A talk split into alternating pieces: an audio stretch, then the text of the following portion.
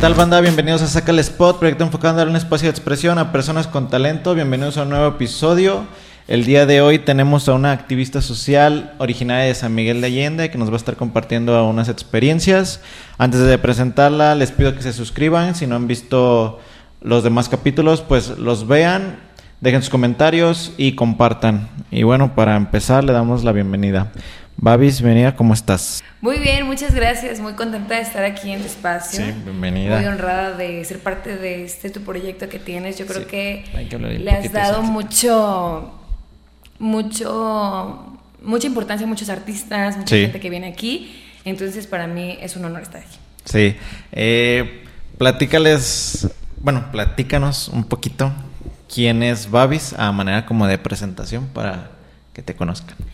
Bueno, pues Babis es Ana Gabriela Salazar González, originaria de San Miguel de Allende, activista social por más de 15 años y esto por accidente, más Sí. que por más que por, por buscarlo o encuentro, ¿no? Ok. Entonces, este, soy una chica alegre, me gusta mucho montar caballos, me gusta tener mucha adrenalina en cuestión de actividades.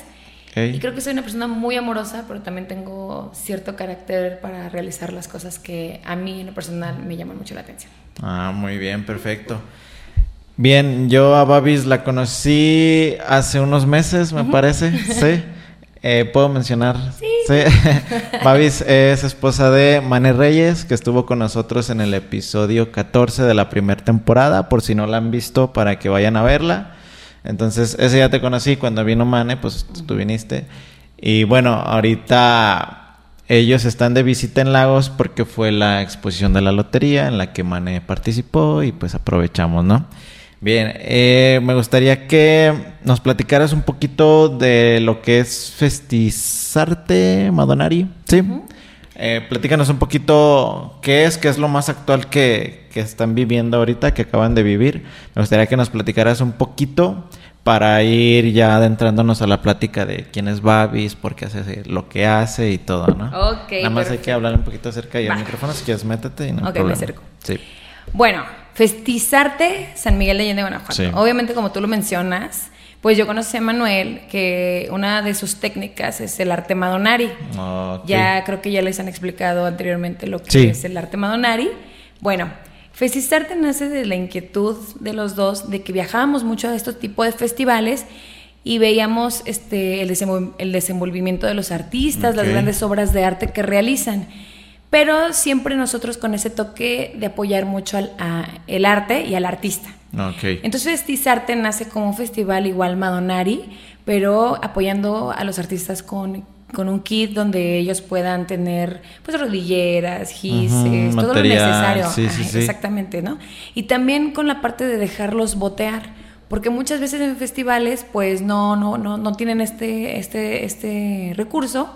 Y a veces, como artistas, es muy difícil trasladarte porque, pues, los viáticos, el gasto. Entonces, para nosotros era muy importante. Y en San Miguel de Allende es un lugar con mucho turismo. Y, y la verdad, eh, yo creo que tienen un gran valor al arte. Entonces la forma de ayudar a los artistas es esta parte y vender obra. Entonces hizo como un tipo festival donde pueden comprar, pero también ver y un tipo museo al aire libre. Y, queremos, y, y- y naciendo de mi inquietud por, por, por dar un gran espectáculo a los transeúntes en San Miguel de Allende. Ok, el botear te refieres a dejar tu Que dejen propina, y que las personas apoyen con una monedita, ¿no? Exactamente. Quiero pensar que eso se da de la experiencia de a lo mejor participar en otros eventos en los que no se hacía eso. Sí. Y ustedes a lo mejor con la inquietud de que estaría padre o a lo mejor para juntar dinerito, no sé, ¿no? Exacto. Em, San Miguel de Allende es patrimonio mundial cultural de la humanidad. Sí. Y es muy difícil que te den permiso de pintar los pisos. No, ok. Pero, y nosotros, bueno, en mi, en mi caso yo batallé como más o menos 3, 4 años para que eh, el gobierno nos diera la oportunidad de realizar este festival. Gracias a Dios, pues este, el, el año ante- anterior a la pandemia, logramos este permiso y se hizo un gran, gran festival, obviamente con apoyo de Casa de la Cultura, el gobierno, las personas que nos patrocinan. Y creo que todos los artistas se llevaron un gran sabor de boca. En esta ocasión fue eh, ese segundo festival, por las lluvias, pues Sí. obviamente no podían los artistas este, pintar sobre el piso porque la técnica original es en el piso. Sí, El sí vi unas fotos que le hicieron como unas En tablas. ¿no? Ah, ok. En- y- pero, o sea, causó gran impacto de que los artistas pintaran en MDF. Las obras estuvieron padrísimas durante el festival y aparte les dimos la oportunidad de venderlas. Ok. Entonces, pues, un, o sea, el que ganó el segundo lugar vendió obra, ganó el segundo lugar, recibió bastante Sí. propinas por parte de muchos extranjeros, locales, turistas, de todo. Entonces, la verdad, a todos los artistas le fue súper bien. Creo qué que chido, qué padre. creo que fue una gran oportunidad y yo creo que de eso se aprende, ¿no? De esas cosas inesperadas que Sí. tienes el segundo plan, entonces yo creo que estuvo muy padre. Sí, yo a Mane le decía que, bueno, incluso en el podcast platicábamos que si quisiera yo probar esa técnica o calarme ahí. Tienes Y- que y lo, lo iba a hacer, lo iba a hacer, sí le, iba- sí le dije, me mandó la convocatoria y sí le dije que quería participar, pero por cuestiones de la lotería, de andar para todos lados organizando, pues no pude y sí estuve viendo ahí las fotillos y se, se vio que estuvo muy padre porque al principio estaban como adentro, ¿no? De un... Ajá. Como... Del Palacio Municipal. Ajá, y ya después como que se salieron y todo. Sí, el presidente municipal nos dio la oportunidad de, de- de hacerlo adentro, porque obviamente el, el tamaño de artistas que venía, la calidad de trabajo que tenían, no Sí. la podíamos este, arruinar, ¿no? Por la lluvia. Entonces nos dio la oportunidad de estar ahí adentro. Y Entonces principalmente iba a ser en el suelo. Sí, en la plaza cívica ya se Sí. tenía programado todo, pero, o sea, llegamos a la plaza cívica y todo perfecto el cielo y media hora después, no, como 15 minutos después, lluvia horrible. Entonces, dijimos, lo resolvieron en ese momento. Siempre, yo siempre O es soy como muy compulsiva y siempre trato como de tener un plan B, C. Entonces ya yo ya tenía el plan de que si, Si llovía, nos vamos a mover a tal lado o a hablarle al presidente de- de- de- Sí. por medio de, una- de un oficio y solicitud, ¿no? Sí, fíjate que eso está muy padre, como pensar en, en el qué hacemos si pasa esto, si pasa lo otro, porque si llueve y ahí están. ¿Sí, Les, ha- les ha pasado que llueva mientras están pintando? Sí, en una ocasión yo fui a un festival junto con Mane, nos fuimos a Yuriria y sí estuvo lloviendo como los dos días. Digo, estaba de chipi chipi, pero Ajá. sí de pronto empezó a llover medio fuerte. Y yo recuerdo que todos los artistas empezaron a hacer como con plastilina, unos ponían como masa de tortilla alrededor de sus obras porque los canalitos que pasan en las grietas del piso, pues lastiman la Oh, obra. Entonces había carpas, no, no, no, fue un rollo. Gracias a Dios todos de cierta manera lograron terminar sus su- no, no, perdón, no lograron terminar sus obras, entonces se calificó por medio del avance que tenía la obra. Y Entonces estuvo muy difícil, es muy complicado. Sí, puede ser algo inju- injusto, ¿no? Exactamente. Hasta un cierto punto. Entonces, para evitar ese tipo de situaciones de que, bueno, deja de llover un ratito y luego llueve, o no llueve, o si llueve, pues mejor hay que hacer un plan B. Digo, a lo mejor ya no es la misma esencia del Madonari, pero logras Sí. tener un poquito más. Sí, se rescata algo, Rescatar ¿no? algo. Ujú. Sí. ¿Qué artistas fueron los que ganaron? Este, en primer lugar ganó mi compadre Cuco Mosh. Él hizo. eh, Era como El algo Cristo de de, la. fuego. Sí, Sí, era tenía- un danzante Ajá. con el, eh, con el Señor de la Conquista. En San Miguel de Allende es muy representativo y, y su obra estaba. es- bueno, está espectacular. Se vende todavía. Y Sí, sí la si vi. quieren comprar. Sí. Te iba a decir, eh, ¿qué parámetros se utilizan para calificar? Es la técnica, limpieza, eh, originalidad, eh, lo, también no recuerdo cómo se llama, pero cuando tú mandas tu propuesta, tiene que ser exactamente lo que mandaste a lo que Oh. estás pintando. No tiene que poner ni quitar. Como congruencia, propuesta y resultado. Exact- y narrativa. Entonces, eh, esto, con eso se basan los jueces. La verdad está muy complicado para ellos. Sí. Pero sí. creo que lo supieron resolver y fue un gran festival. ¿Y los jueces quiénes lo componen? Los jueces, por ejemplo, los tiene que ser un por lo menos mínimo uno o dos madonaros que sepan de la técnica. Sí. Puede ser artistas reconocidos eh, que tengan diferentes tipos de técnicas y que lo puedan este, también ver y juzgar. Sí. Y también museólogos o personas que tienen amplio tema del arte, ¿no? Entonces se les hace la convocatoria, se les invita y son los jueces que van a nuestro festival. Ok. Ahorita se me viene a la mente, creo yo que el arte es muy subjetivo, ¿no? O sea, quien, hay, hay quien pueda decir que la obra está perfecta o no sé, pero a lo mejor a una persona que va pasando por ahí no le guste. Ujú. ¿No estaría como padre incluir en el jurado a alguna persona que a lo mejor no esté relacionada como en el arte o algo así, como para que de su punto de vista, sin conocimiento de algo. ¿Sí me entiendes? No al Exacto. Bueno, a lo que vas es que nosotros también tenemos eso. Nosotros tenemos el premio del público. Ah, Le damos ok, la ok, ok. oportunidad a las personas que Sí. van eh, viendo las obras votar, digo, perdón, votar por eh, La que digital, más les guste. vi- virtual, voto virtual y voto físico. Ok. Es 30% pueden votar en la página, en Festizarte. Entonces dicen, yo le, da- le doy like a esta Ajá. obra, a esta obra y Sí. la obra que más tenga likes se gana el 30%.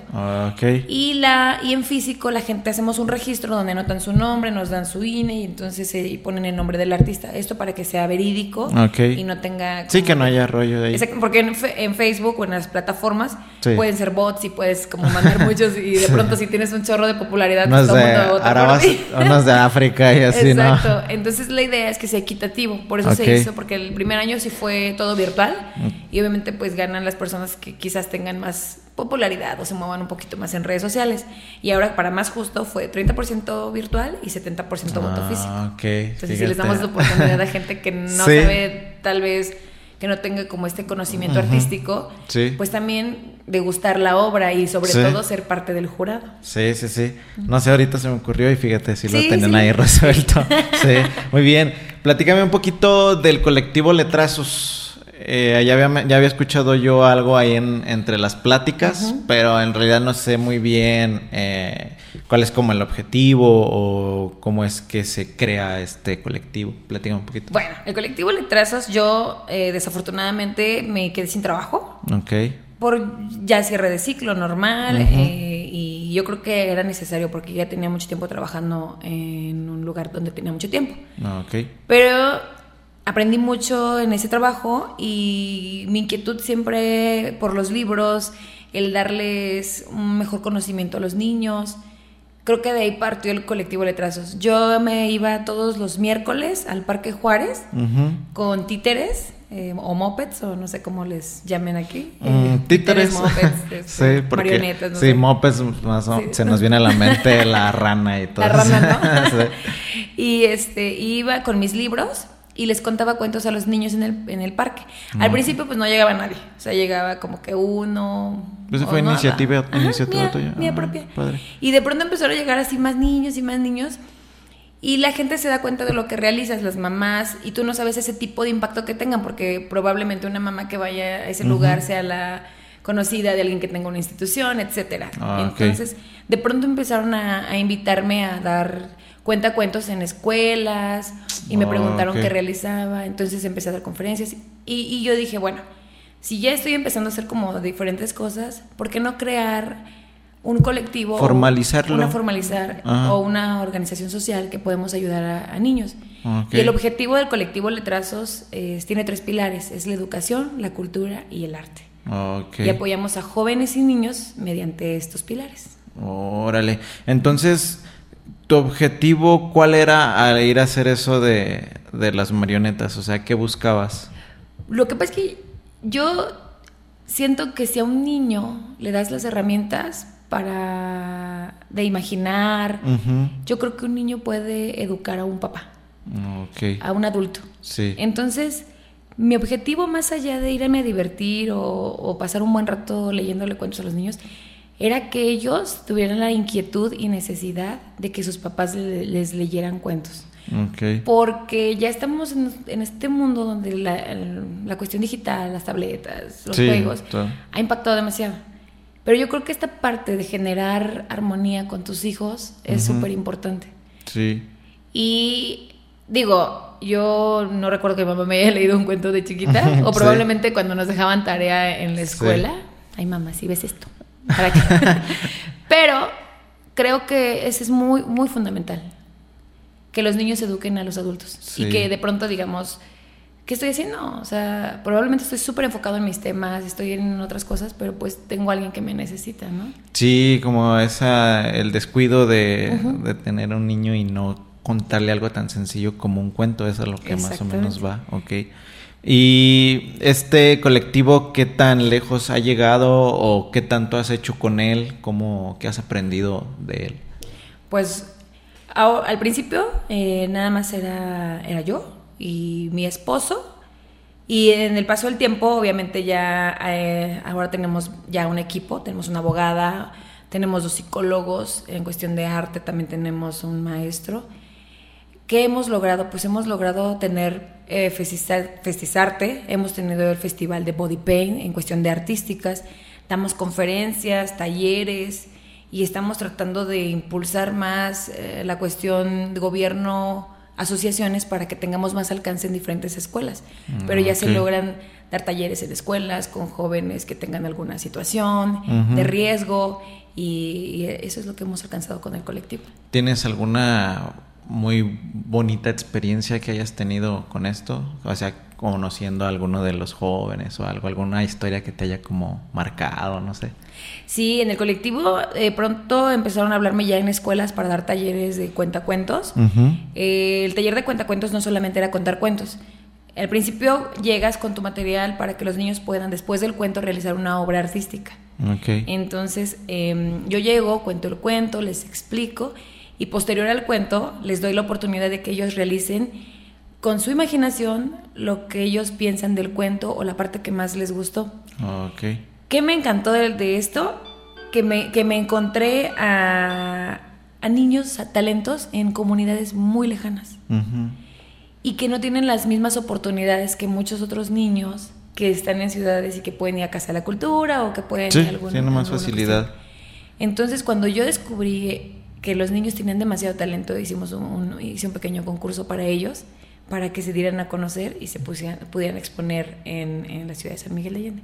Y para mí es un, eh, dentro del colectivo es un muy, muy bonito recuerdo que tengo de, de esta parte, de, poder ser el descubridor o la descubridora de, de, algún talento de esos pequeños que viven muy lejos. Sí, me imagino, alguna vez me platicaron que en es muy difícil para estas personas que viven como que muy lejos, tener las mismas herramientas que tiene alguien como más citadino, puede decir.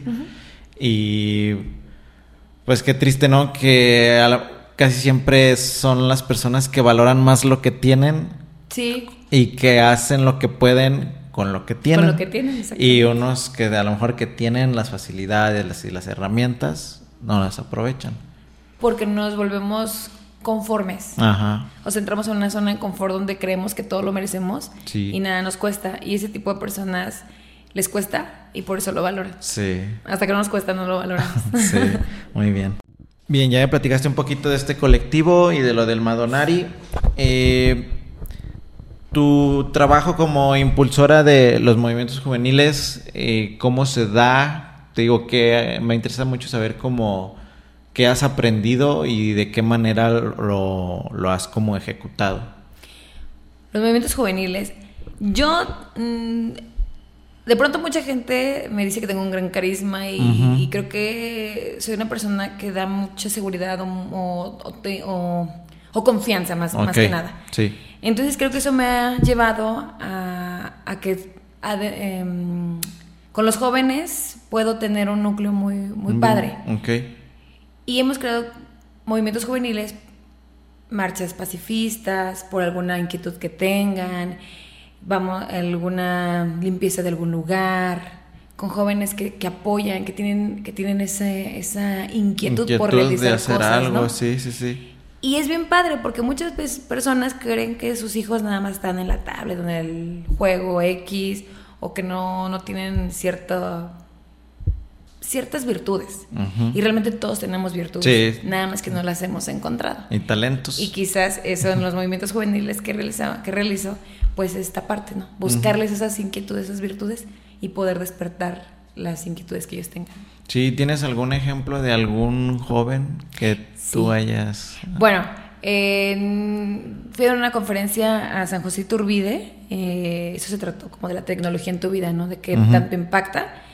Y de pronto este chico era como que muy tímido, muy nerd y todo el mundo decía, ay, es que ese chavo ni habla, no sé qué. Y hicimos una cuestión, dije, vamos a hacer una, vamos a hacer un, pequeño, vamos a salirnos de la conferencia y vamos a hacer una pequeña actividad dinámica. Okay. Le dije, vamos a hacer cuestión de arte. ¿Quién le gusta cantar y todo? Es como que nadie, ¿no?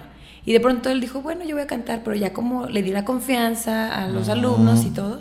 Y de pronto empezó a cantar y cantaba increíble. Y dije, wow. Entonces, este, por medio de la escuela le di, le a- hablé con la, con la directora y le dieron una beca para que pudiera este, seguir con sus clases de canto. De ser la persona tímida, a lo mejor, eh, como dijiste, como muy geek, se puede Sí, decir. nerd, Ajá, así. sí. De pronto sale ese, ese cisne, ¿no? De, Sí. de, de- de que no sabías. Y Entonces, todo basado en como en la confianza. Exacto. Cuando una persona te transmite confianza y te apoya más que juzgarte, yo creo que eso es lo que tú necesitas. Sí, Se llaman alabanzas útiles. ok. No necesitas como barbearle a alguien, ¿no? No. Porque eso pues todo el mundo lo puede hacer. Pero realmente verla, ver lo que la gente es y dárselo a conocer, yo creo que eso es muy importante para que se impulsen. Sí, ¿tú qué talento me podrías decir que tienes para poder este, transmitir eso a, a los jóvenes? No sé, creo que soy muy paciente, Ajá. creo que soy muy profunda, mm, eh, creo que también soy divertida y creo que te puedo mirar a los ojos para poder hablar de algún tema. Ok, sí, yo creo que sí es muy importante la, la confianza que uno se tiene. Si uno tiene confianza, a lo mejor, pues siempre va a estar como ese miedo de, de qué van a decir o si lo hago mal. Que es el tema que siempre hemos tenido aquí en el podcast, de pues perder ese miedo y creer como en uno mismo, ¿no? Para hacer las cosas. Bien, mm, ¿tienes alguna como otra historia de alguna persona que te haya como se puede decir como muy romántico, roto el corazón, o sea, como que te haya, sí, como que impactado mucho. Sí, eh, a mí me gusta mucho cantar. No lo he hecho profesionalmente por cuestiones de que me, eh, mi vida ahora ha girado a Sí, se fue ayudar por a- otro lado. A, las- a los jóvenes. Sí. Pero sí alguien me rompió el corazón. Yo tenía como nueve años más o menos. Y siempre me invitaban a participar en festivales de canto. Entonces yo cantaba y muy padre. Y ese día no pusieron la, la, la nota como era, la, perdón, la pista como era. Ah, ok. Entonces mi voz pues no empataba con la, con la pista y de pronto se escucha medio, medio feo, no tanto, pero digo, al final todo el mundo te das cuenta cuando las cosas no están bien, te aplauden así como que nada más, ¿no? Y cuando es como muy efusivo es porque estuvo padrísimo y yo me Sí. di cuenta, pero nada más, ¿no? Y llega mi mamá y me dijo, es lo peor que acabo de escuchar, cantaste horrible, no sé qué. Y fue la persona que me rompió mi corazón. En ese momento. Sí, estuvo, estuvo feo. Sí. y dije, ya no voy a cantar. Y, pero lo seguí haciendo, igual seguí cantando en festivales y Ajá. todo. Y yo creo que lo más triste que te puede pasar es que un ser querido te parte el corazón. Más allá de algún amor o lo que Ajá. sea. Yo creo que eso es muy feo. Sí, alguna vez alguien me dijo, es que no es lo que hayan dicho, sino quién me lo dijo. ¿Quién? Exactamente. sí. Porque a mí no me importa lo que puedan decir de mí. Sí. A mí lo que me importa es si- quién les diga, ¿Quién si es te mi lo familia. dijo? Sí, de ahí fuera no. De ahí ya todo bien. Sí, pues es que pues, yo roto corazones, me han roto a mí, entonces no es como relevante. Más bien yo creo que la persona importante sí es, sí es fundamental porque los papás tenemos ese poder Ujú. de crecer o truncar los sueños de alguien. Entonces si no mides tus palabras, puede ser muy fuerte para el crecimiento y desarrollo de, de tu hijo. Muy bien, entonces ya saben, si algunos papás nos están viendo y tienen niños chiquitos, hay que pensar bien en, en cómo se dicen las cosas. Exactamente. Sí, Muy bien.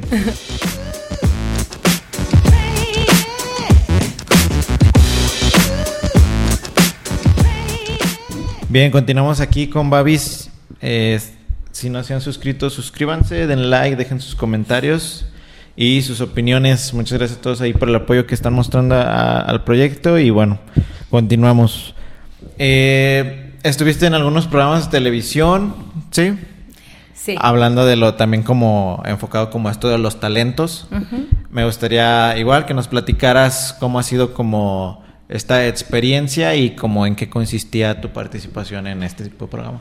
Bueno, a lo que hemos platicado, que de pronto cuando tienes inquietudes de hacer cosas bien, te rodeas de gente bien. Ok. Entonces tú eres las cinco personas con las que te juntas. ¿Por qué? Porque si tú eres el más fregón de todos tus amigos, no vas a avanzar. Pero si tus amigos son más fregones que tú, tú vas a avanzar mucho. Porque vas a experimentar, vas a aprender Sí. y vas a ser mejor. Sí. ¿A qué voy con esto? que con todo lo que hacía conocía a grandes personas. Este, conocí a Carlos, él me ayudó a despertar ciertas inquietudes que yo tenía. A veces no sabemos qué tipo de talentos tenemos, como te mencionaba, y de pronto descubres que sí. Eh, él tenía la inquietud de hacer un, un, programa de televisión y me dijo, oye, ¿por qué no hacemos un programa de televisión juntos? Y se trata de dar a conocer jóvenes talentos o personas talentos de, del estado de Guanajuato para que se den a conocer, porque de pronto hay muchísimo talento y no los ven. Los ven en tocadas así, pero que los conozcan, que sepan su historia, sus gustos, como lo que tú haces, pues, ¿no? sí, de hecho. Entonces dije, sí, estaría padre. Una, yo no estudié nada de, comunicación. y esas cosas, pero siempre he sido una mujer muy aventada. O sea, considero, creo que siempre tienes que creer en ti. Y como creo en mí y lo que hago, entonces dije, lo hacemos. Y empezamos así, tocando puerta, patrocinios, que, quien quiere, bla, bla, bla. Y de pronto surge el, programa, Pasión Grupera. Pasión Grupera. Pasión Grupera. Entonces, este, ese, en ese entonces, pues teníamos eh, el, programa donde yo entrevistaba a los, a los jóvenes. Hola, ¿qué tal? ¿Cómo están? Ah. ¿Qué inquietudes tienen? ¿Cómo toquen? Y, de pronto se transmitía? Este, por, por internet ah, y por la televisora local. Ah, Entonces qué chido. estaba muy padre. Y la televisora local creyó en el proyecto. Sí y estuvo muy bien, porque mucha gente de comunidades, eh, por ejemplo, en San Miguel de Allende hay más de 390 comunidades, es muchísimo. Entonces, de pronto, aparte de, que, de que San Miguel de Allende se sostiene por medio del turismo, pero también por las remesas de Estados Unidos. Hay mucha gente que, que, vive en comunidad y que escucha banda, norteño, no sé qué. Y entonces había muchos grupos muy padres y de pronto que, que llegue a, la comunidad o que llegue a, los oídos y vista del Estado, ah, caray, este grupo, entonces los contrataban. Y con el dinamismo muy, muy, muy bonito, pues era un programa muy lindo. Pero obviamente, como todo inicio, pues tiene que acabar, ¿no? Sí, ¿en qué año fue eso? Este, me parece, no recuerdo ahorita, pero como en el 2000... 12 mm, más o menos. Ya. Ya, en tiempo. Nueve años. sí, y era, pero fue muy padre, muy, muy gratificante para mí. Yo me aventé, vi las cámaras y dije, pues a entrevistar, ¿no? yo, es que yo me guiaba en los programas que de pronto de, la tele. Sí, sí, sí. Y yo dije, pues no, no creo que No hace nada difícil. No, pero sí es muy difícil pararte en una cámara, hablar y sobre todo lo que dices. Porque todo lo que dices lo tienes que sostener con hechos, ¿no? Entonces sí será como complicado porque puede ser muy juzgado. Sí, pero supongo, este, no tuviste como ese miedo de intentarlo. ¿Cuál era tu sensación como al inicio? Es que sabes que más bien yo creo que a lo mejor era como más vanidad. Okay. Voy a salir en la tele y voy a ah. ayudar y no sé qué. Y, y el miedo se me quedó atrás. O sea, como que era más el querer hacerlo que tener miedo. El miedo me llegó ya cuando estaban las cámaras enfrente de, enfrente de mí. En ese momento dije, caray, demonios, ¿y ahora? Sí. Y porque pues es, está difícil. Sí. Pero realmente creo que al momento de generar confianza con alguien, todo fluye. Sí. Entonces pasó y, y apoyamos a muchos jóvenes, muchos talentos y estuvo muy padre. ¿En lo general de qué era? ¿De música o...? Sí, de, música. Era pasión grupera y todo el mundo podrá decir que a lo mejor grupera de música norteña, banda, bla, bla, bla, que también era parte de. Pero en realidad, pasión grupera de grupos musicales. De esos grupos que tengan esa pasión, esa garra de querer empezar con un micrófono y una guitarra y de pronto ya tener un equipo súper bien para tocadas, ¿no? Sí. A diferentes grupos musicales. ¿Cómo cuántos programas se aventaron? Mm, no, no recuerdo, no tengo idea, pero... ¿O cuánto duró el proyecto? Un año, más o menos, porque obviamente es difícil mantenerte al aire en, una televisora. Entonces, si de pronto no hay patrocinios o así, este sí es complicado y por cuestiones de trabajo. Sí, porque a lo mejor era algo que era como por pasión, se puede decir, y no había como algo a cambio y era más por... No, es que yo todo, todo lo empecé con pasión. Sí. Yo, yo como que nunca pensé en que tenía que comer o mantener. sí. en serio, todo lo que hice realmente lo hice con mucho amor y no tenía como el pensamiento de, ay, pues voy a sacar dinero o algo así, más bien como que lo hacía de verdad de corazón. ¿eh? Yo nunca tuve como dinero por algo que yo haya hecho. O sea, como que de pronto tenía mi trabajo y yo creo que por eso a lo mejor no concluí o, seguí, porque obviamente es difícil, pero lo que se hizo, se hizo bien hecho y con mucho amor. Sí, qué padre. Me llamó mucho la atención eso que decías de las cinco personas. No lo había escuchado y se me hizo chido. Sí. Eh, creo yo que para que funcione eso, las demás personas también tienen que pensar eso, ¿no? Exacto. De que necesito juntarme con alguien que sea mejor que yo. Porque puede ser que a lo mejor que tú seas mejor que los otros, pero no creértela. ¿Sí me entiendes? Exacto. Sí. Lo importante es que tú no te sientas como el supremo o el líder o, ay, mira, yo tengo, yo hago. No. Lo importante aquí es que con lo que tienes, ¿qué es lo que vas a hacer? Sí. ¿Cómo lo vas a resolver y cómo vas a impactar? Digo, tampoco no vas a con esa mentalidad, voy a impactar, no. Pero realmente, como te digo, tú eres las cinco personas con las que te juntas. Y eso siempre va a marcar. Si tú eres el mejor de todos, pues entonces hasta ahí vas a llegar. Pero si todos somos mejor que tú, vas a seguir avanzando. Sí. Y te va llevando eso a la vida. Porque de pronto no eres como esas cinco. Vas a ver otras cinco y otras cinco. Y vas a ir escalando y escalando y subiendo. Sí, sí, sí. Qué chido este pensamiento. Bien, eh, ¿me podías platicar un poquito del programa, pero ahora en radio? En radio. Sí, ¿eso fue antes de lo de la tele? Sí. Sí, vamos como para atrás, ¿no? De todo lo que has estado haciendo. Muy bien, ¿me podías platicar un poquito en qué consistía esto? Bueno, el programa se llamaba Cruzando la Línea y este esto era totalmente online y era el boom del momento. Okay. Eh, me dieron la oportunidad de, de, participar como locutora, lo cual tampoco yo no era locutora, pero digo, pero tenía los conocimientos, ¿sabes? O sea, a mí me gusta, siempre he sido como autodidacta y aparte también he aprendido de, de instituciones, escuelas, cómo poder hablar de temas. Y no nada más yo los hablaba, en este programa era muy enfocado a los jóvenes que podían escucharte, que estaban en internet haciendo tarea o actividades y, podían abrir el programa y te escuchaban. Muchos jóvenes tienen muchas inquietudes en cuestión de sexualidad, en cuestión de prevención de drogas, prevención de la violencia y del noviazgo, de, este, de todos. Lo que hacíamos en este programa, lo que no se hacía en otros programas que eran al aire, en, en radiodifusoras locales o estatales, era hablar los temas sin, ahora sí que sin pelos. Sin censura. Sin censura, ¿no? Entonces, traíamos especialistas. Si hablábamos de la comunidad LGBT, traíamos especial, trajimos la primera pareja que se casó en México, que los casó Marcelo Ebrard, en México, y que les pudo hablar del tema.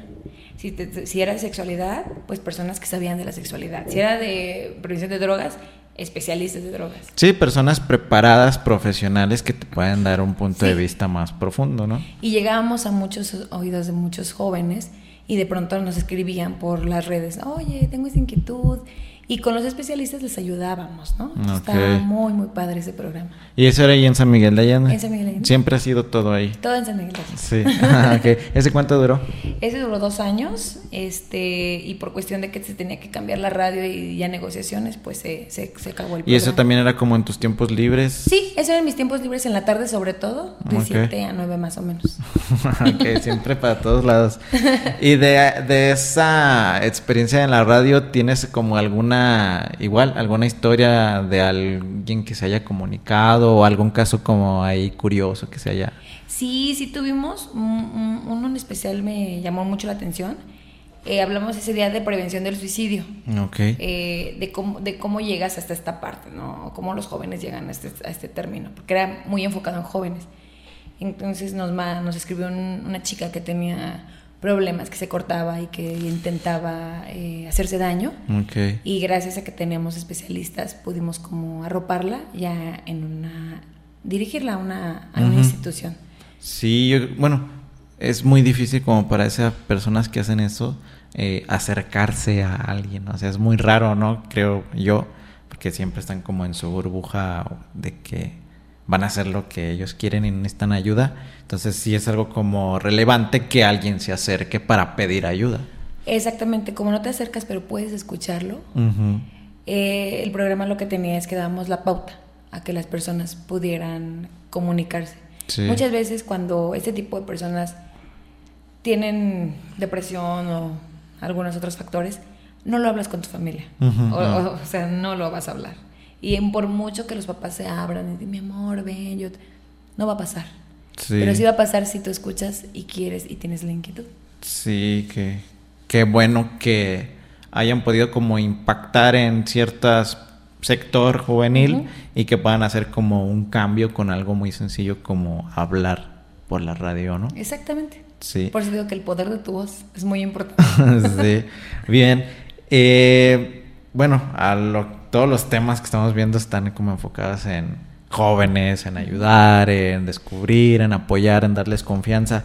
Eh, participaste como voluntaria en el Cerezo, en talleres, ¿sí? Sí. ¿Me podías platicar un poquito también de esto? Como... La parte de voluntariado. Ajá.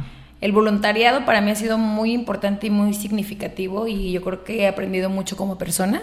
Sí, este, y cuando entré a hacer em, a dar jóvenes con talleres, esa nada más era la zona de, los jóvenes, porque obviamente hay más grandes señores y todo que también de pronto dan clases ahí mismo, que eran personas que cometieron ciertos delitos y y les dan talleres, ¿no? De canto, de guitarra, mm, etc. Pero mi enfoque siempre fue con jóvenes. Entonces, yo ahí, en, dentro de los talleres, pues obviamente convives con ellos y te cuentan sus experiencias.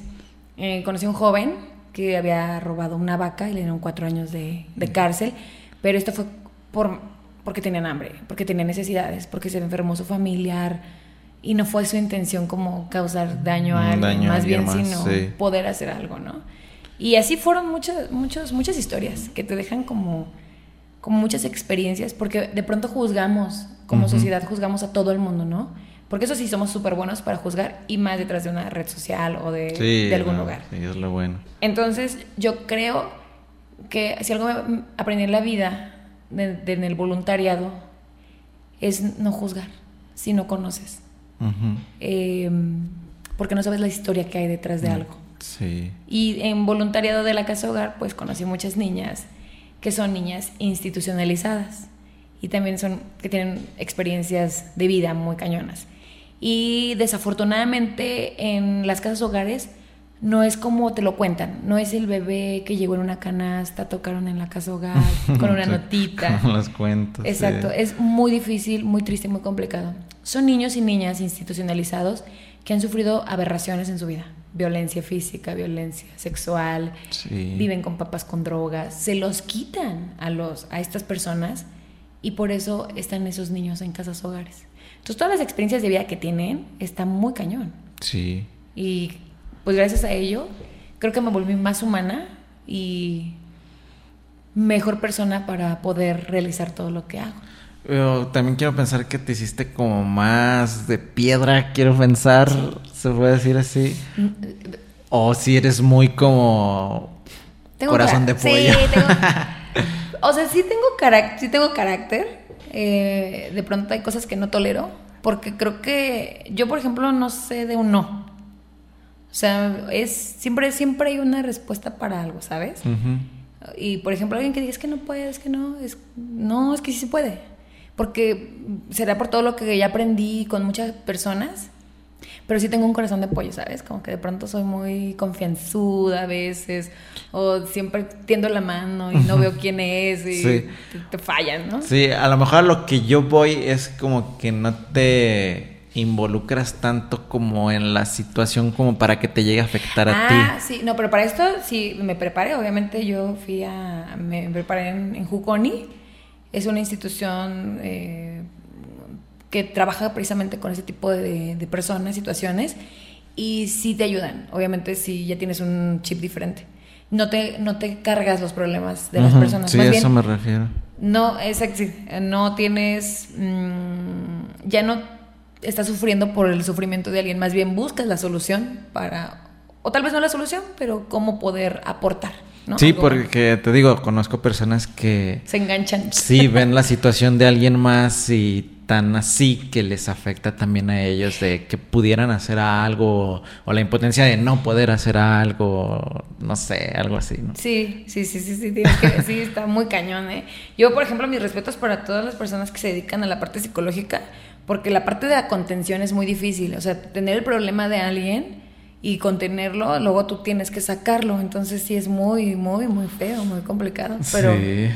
Pues, Bien. Eh, ya cambiando un poquito el tema de esto muy tenso. ¿podrías platicar un poquito de los monólogos de la vagina? Sí, ¿qué es esto y cómo llegas tú a involucrarte en, en los monólogos de la vagina? Bueno, los monólogos de la vagina eh, pertenecen a Ibe Ensler, ella es la creadora, es una organización mundial que empezó eh, apoyando a mujeres de diferentes partes del mundo.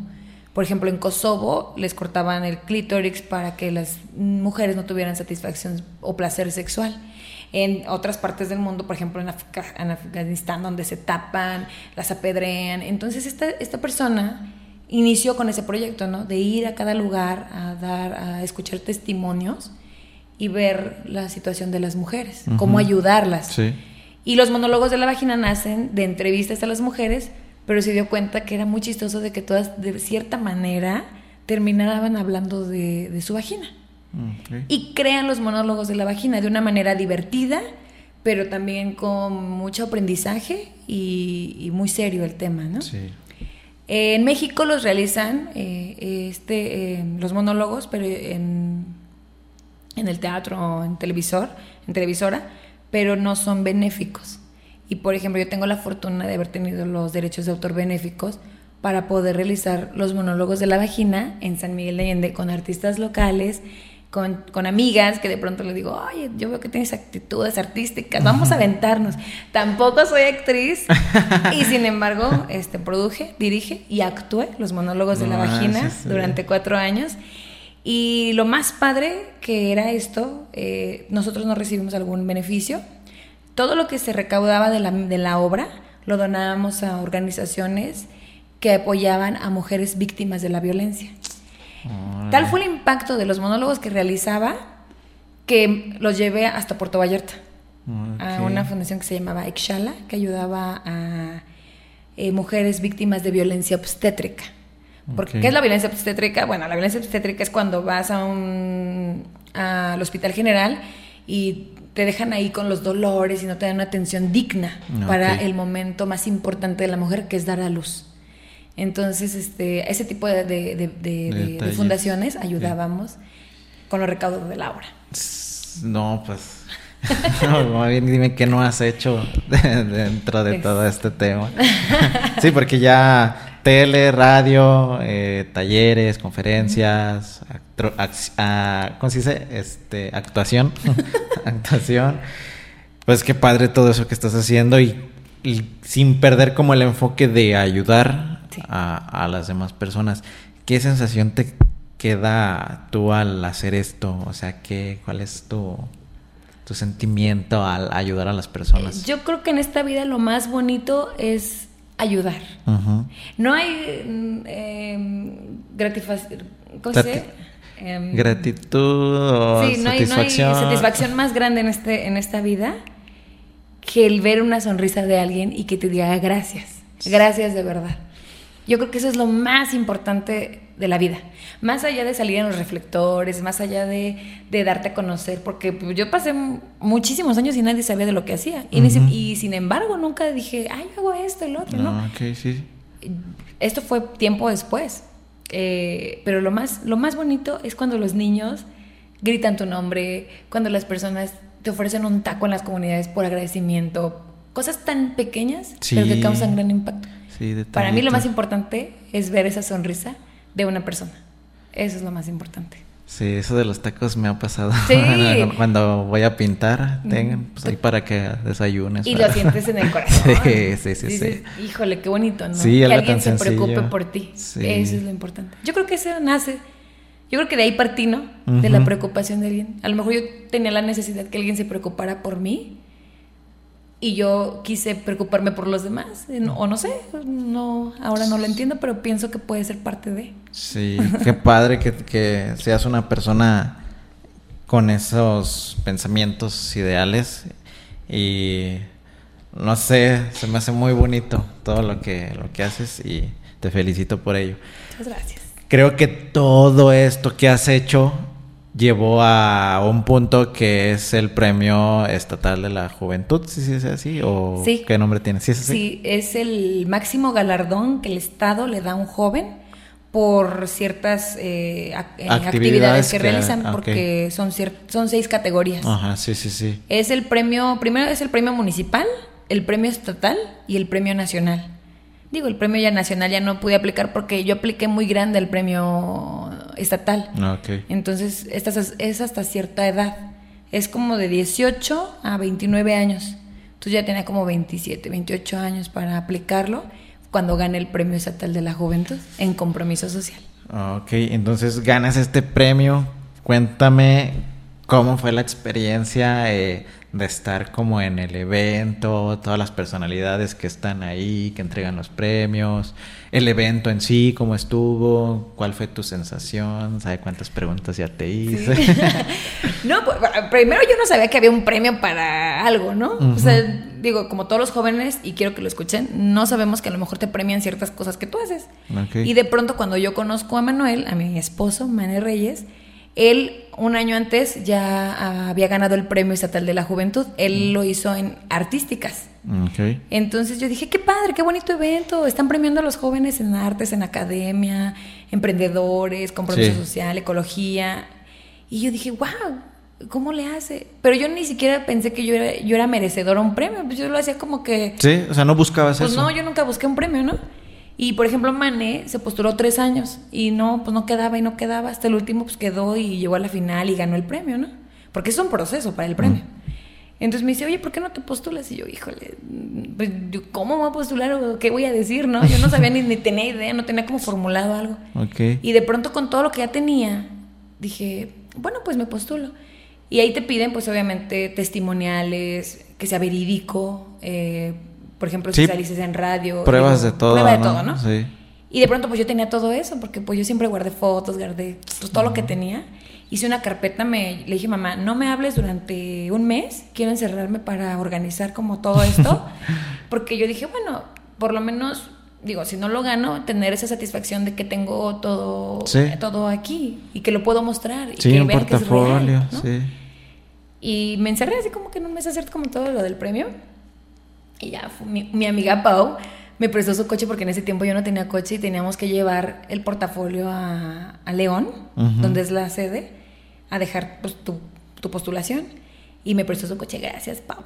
y este, me prestó su coche, me fui, me lancé, me regresé. Y pues nada, no me hablaban ni nada. Yo dije, ay, mm, no sé qué pasó. Y de pronto me hablan, oye, eres de las semifinalistas. Y yo, ay, qué padre, no sé qué. Y pues vienen a hacerme un video, a, ir a... Ah, porque para esto pues también hice 15 bibliotecas rurales en tres municipios del estado de Guanajuato, al lado de una organización social de San Miguel de Allende muy importante. Sí. Y todo esto con el fin de llevar lectura a los niños de, comunidades lejanas, ¿no? Aprendí mucho de la señora Nadine Goodman, ella fue una, es una maestra, una mentora o dueña de una organización muy importante en San Miguel y que, pues la verdad me dejó mucho aprendizaje. Y bueno, pues me postulé y me hablan que soy semifinalista y me hablan un día antes del premio. Este me dicen, "Eres finalista." Me dicen, "Eres eres finalista." Y yo dije, "¿Cómo que soy finalista?" Y me dicen, "Sí." Vienes a una comida, va a ver, van a más, van a venir pues varios chavos, pero nunca, nunca te dijeron, ya eres la ganadora, o sea. Ah, y yo fui y de pronto era una comida y nos dicen, este, pues ustedes son los finalistas y em, eh, les vamos a dar la oportunidad de que estén en el presidium, Y yo dije, ay, qué padre, ¿no? Me hablan a las 12 de la noche y me dicen, tú vas a dar el mensaje al gobernador y a todos los jóvenes. Y yo dije, wow, o sea, qué padre, ¿no? Y, pues me lo puse a, es que me gusta mucho escribir. Entonces lo puse a redactar ese día en la noche y estábamos en Irapuato porque el premio se iba a celebrar en Irapuato, no se iba a celebrar en San Miguel ni nada. Entonces me tuve que quedar en una casa de una amiga que también me dio chance de quedarme ahí con ella para yo ir pues súper fresca, ¿no? Okay. Cuando llego, eh, nos sientan ahí y nos dicen, este, ustedes son los ganadores del Premio Estatal de la Juventud y van a pasar a recibir su premio. Y yo, ¡qué me moría! Me moría, me moría. Y yo le pedí a mi mamá que me hiciera un vestido bien bonito. Y yo, de hecho, fui como súper irrelevante porque pues todos van bien formales, siempre recibí ese premio. Y yo llevé un vestido como bien... Pero no sé, yo estaba muy emocionada, estaba muy feliz porque todo lo que yo había hecho ahora tenía algo, el porqué, un sentido. Okay. Entonces, pasan a todos los premiados y a mí me pasan hasta el último Y yo, yo, yo estaba muy feliz de ganar mi premio. Y estaba muy contenta. Yo me lo merecía. Era algo que yo sabía que lo merecía. Entonces cuando me dan el premio yo lo levanto. Y levanto mi premio hasta lo más alto. Y salen en los periódicos y todo. Ah, qué chido. Y ya posterior a eso, pues me toca dar el mensaje al gobernador y a los jóvenes. Un mensaje de impacto, ¿no? Entonces, Ajá. pues me planté con muchísimos nervios porque yo nunca había hablado como antes. Eh, no, eran más de 5 mil jóvenes los que estaban ahí reunidos. Entonces hablé y dije, pues mis palabras, ¿no? Y yo creo que eso es lo más bonito que me ha pasado en la vida. Bueno, de todo lo que me ha pasado. Sí. Pero eso es como lo que ahí dije, esto es lo que me merecí por, por todo lo que realizo. Qué chido, neta, que... Qué padre y qué satisfactorio que hayas tenido como esa recompensa que tú no buscabas. Sí, ¿no? Sí, que tú no buscabas, que tú hacías por pasión y por querer ayudar a las demás personas. Qué padre que hayas tenido tu momento y que lo hayas disfrutado. ah, Tanto así como me lo platicas, que me lo imaginé. Sí. y- Sí, a ver, mucha gente me dijo que yo no iba a cambiar el mundo y realmente no pretendo cambiar el mundo, pero sí mi mundo Y de los seres queridos y de las personas que están pueden estar de cierta manera, tener algún impacto con lo que yo hago y realizo. Sí, qué padre, qué chido y pues felicidades, la neta que, que admiro mucho todo eso que haces. Muchas gracias. Nunca me había tocado conocer a una persona que hiciera ese tipo de cosas, es la primera y sí cre- creo que sí tienes como un impacto en lo que, en lo que me concierne. Bien, ¿algo más que quieras agregar? Pues nada, o sea, yo creo que el, el platicarlo, el, el hablarlo es muy importante. Em, yo creo que nunca hay que dejar de, de lado nuestros sueños, por más de que alguien te lo diga. Bueno, a mí nunca me... mm, de pronto no te hacen entrevistas porque no eres artista o algo así, sino eres la parte social. Y, y nunca me a conocer y de pronto tener la oportunidad de que te escuchen, de, de transmitir tu mensaje, es muy importante. Sí. Es súper satisfactorio y, y si en algún momento y alguien de los que me están viendo, mis niños, los jóvenes, las mujeres que también apoyé en algún momento, eh, les dejé algún impacto en su vida, créanme que lo hice de corazón y aquí sigo. Aquí estoy, dándole. Sí. Arriba somos, ¿no? Sí, qué padre. Bien, eh, tus redes sociales. Pues no tengo redes sociales mías yo como figura pública, pero sí las tengo en cuestión del colectivo. Se llama Colectivo Letrazos. Ok. Está en Facebook y Festizarte SMA. Es, ahí lo, es lo que tengo y ahí pueden contactar para cualquier duda Sí.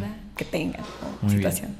Muy bien, pues muchas gracias por, por haber venido aquí y darte el espacio. Te digo, eh, valoro mucho que pues todo eso que estás haciendo y que estés aquí. Nunca había, te digo, nunca había conocido a una persona que, que hiciera todas estas cosas.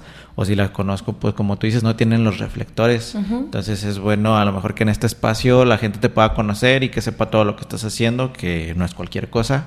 Y más que nada que lo haces con pasión, ¿no? Que es a lo que va este, este proyecto. Como ya les había mencionado, a Babis yo la conocí hace unos meses en el podcast con Mane y ya después que yo fui a San Miguel de Allende y ahí está el video, pues ahí estuvimos también eh, conviviendo. Muy, muy padre ese- esa visita. Que estuvimos ahí en el, ¿cómo se llama? Las montañas que andábamos en el... Se llama el Charco del Ingenio. Eh, ahí Sí. andábamos y pues todo muy, muy Está a gusto, ¿no? Sí. sí. Bueno, te entrego tu Poker Graph, que es la barajita que hice de graffiti. Ya, te, ya les había regalado la de Lagos Arts, sí, en mi visita. Y bueno, pues aquí está su barajita. Y bueno, te la entrego. Muchas Eh, gracias. Pues un detallito nada más, ¿sí? Muy bien, ¿algo más? Nada, que sigan creyendo en sus sueños, que todo lo que hagan lo hagan con amor y que ya cero violencia, más amor. Muy bien, ya lo escucharon. Dejen sus comentarios, compartan, den like y pues suscríbanse. Ese fue el episodio de esta semana y nos vemos la próxima. Tú que estás viendo esto, saca el spot. Nos vemos.